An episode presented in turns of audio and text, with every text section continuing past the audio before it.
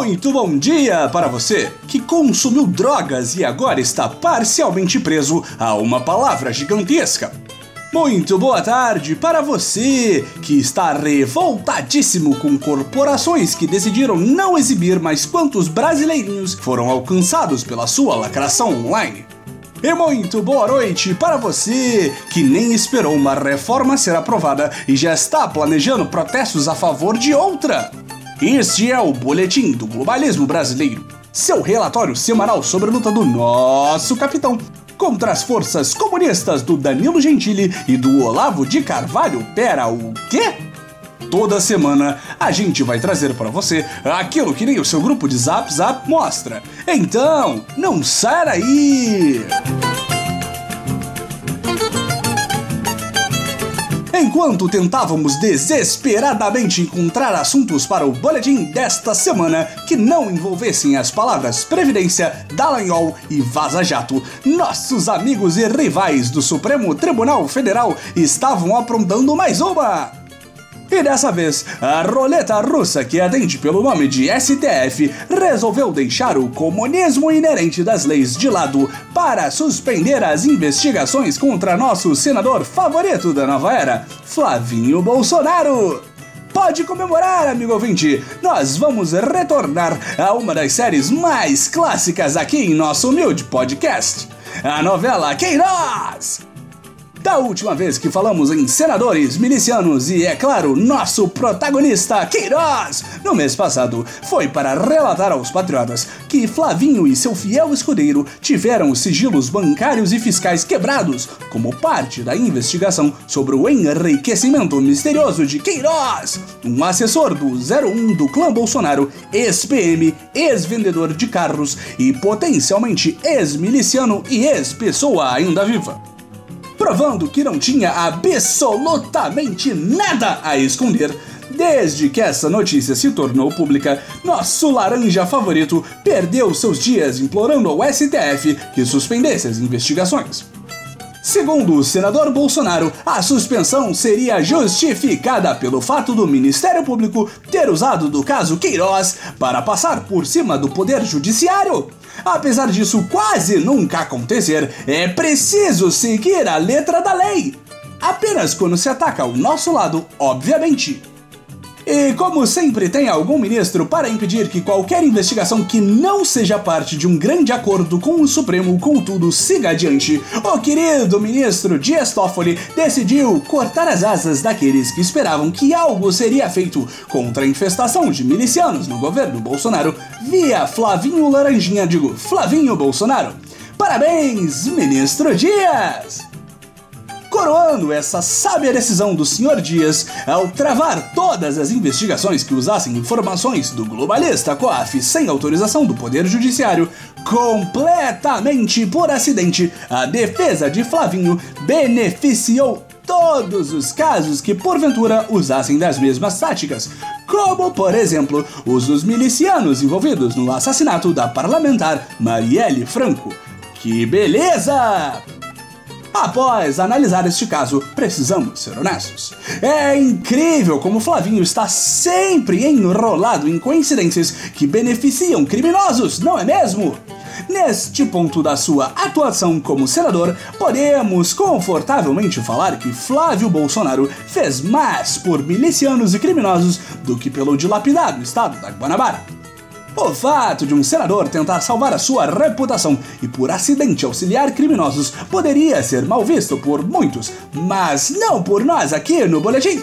As constantes ajudas coincidentais de Flavinho a criminosos conhecidos são meramente resultado de um parlamentar que não vê lados entre cidadãos, servidores públicos brutalmente executados e milicianos, sendo igualitário na sua tentativa desesperada de se safar, digo, de fazer serem respeitadas as leis. O caso COAF é quase como o do Bolsonaro fazendo intercâmbio nos Estados Unidos. Vai terminar em pizza!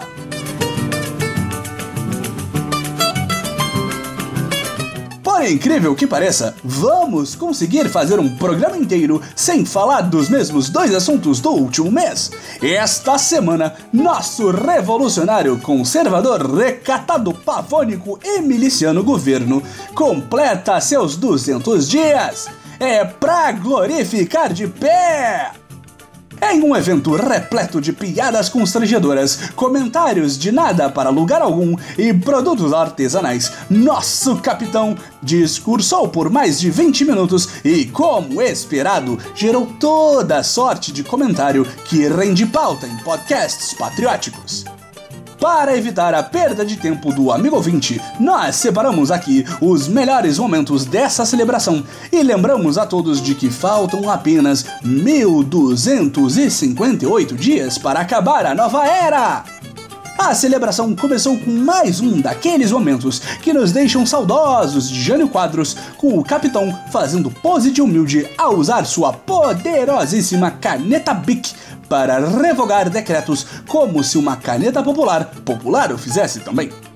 A pauta de reclamações totalmente válidas e atuais seguiu durante todo o evento, com nosso capitão sendo extremamente crítico de produções auxiliadas pela Agência Nacional do Cinema, a Ancine, que foi removida do estado distópico do Rio de Janeiro para o controle e vigilância da capital federal. Segundo a denúncia de nosso amado líder, o órgão não poderá mais patrocinar produções promíscuas, como o super atual filme biográfico da Bruna Surfistinha, esta obra de arte degenerada de oito anos atrás. Porque aparentemente esse é o filme nacional mais recente que nosso presidente consegue se lembrar. Além da Ancine, outro alvo das críticas do senhor presidente foram as terríveis e comunistas políticas de inclusão. Amigos, na nova era não tem isso de inclusão. O capitão declarou que recentemente dois campos universitários estavam praticando heterofobia ao estabelecer um vestibular exclusivo para transexuais e pessoas não binárias esquecendo que essas pessoas são normalmente ostracizadas e vítimas de preconceito, o presidente foi lá e as ostracizou de forma preconceituosa, aproveitando ainda para relembrar aos presentes de que ele tem um amigo negro que atende pelo nome nem um pouco caricato de Hélio Negão. E todos sabemos que basta ter um amigo negro apelidado de negão que você automaticamente deixa de ser uma pessoa preconceituosa. Falando em comentários direto do século XIX, o capitão aproveitou o palanque para relembrar de algo que a sumida ministra Damares pregou tantos meses atrás, ao desviar completamente sua linha de raciocínio para apontar que o presidente do Senado usava uma gravata cor-de-rosa, mas que apesar disso era amigo de Bolsonaro. Vejam, esquerdistas, como é inclusivo o capitão presidente, estendendo sua mão para pessoas claramente LGBT, já que homens não podem usar rosa sem serem, obviamente, gays. Que lindo momento! Mas, sem sombra de dúvidas, o grande momento dessa cerimônia não foi do nosso capitão para variar. O nome desses 200 dias é Tereza Cristina. A ministra da Agricultura continuou a já tradicional prática governamental de celebrar as menores conquistas econômicas possíveis, ao declarar que o vendedor de produtos artesanais agora poderá vender seus produtos em todo o país sem se preocupar com regulações desnecessárias. Vamos vencer o desemprego vendendo queijo na beira da estrada, amigos! Agora os 13 milhões de desempregados vão ficar felizes com o governo! Esse foi o nosso boletim do globalismo brasileiro para a semana de 22 de julho. Envie sua sugestão ou crítica para o nosso perfil em boletimb no Twitter e fique ligado nas nossas próximas notícias globalistas. E lembre-se, pizza acima de tudo, Brasil acima de todos.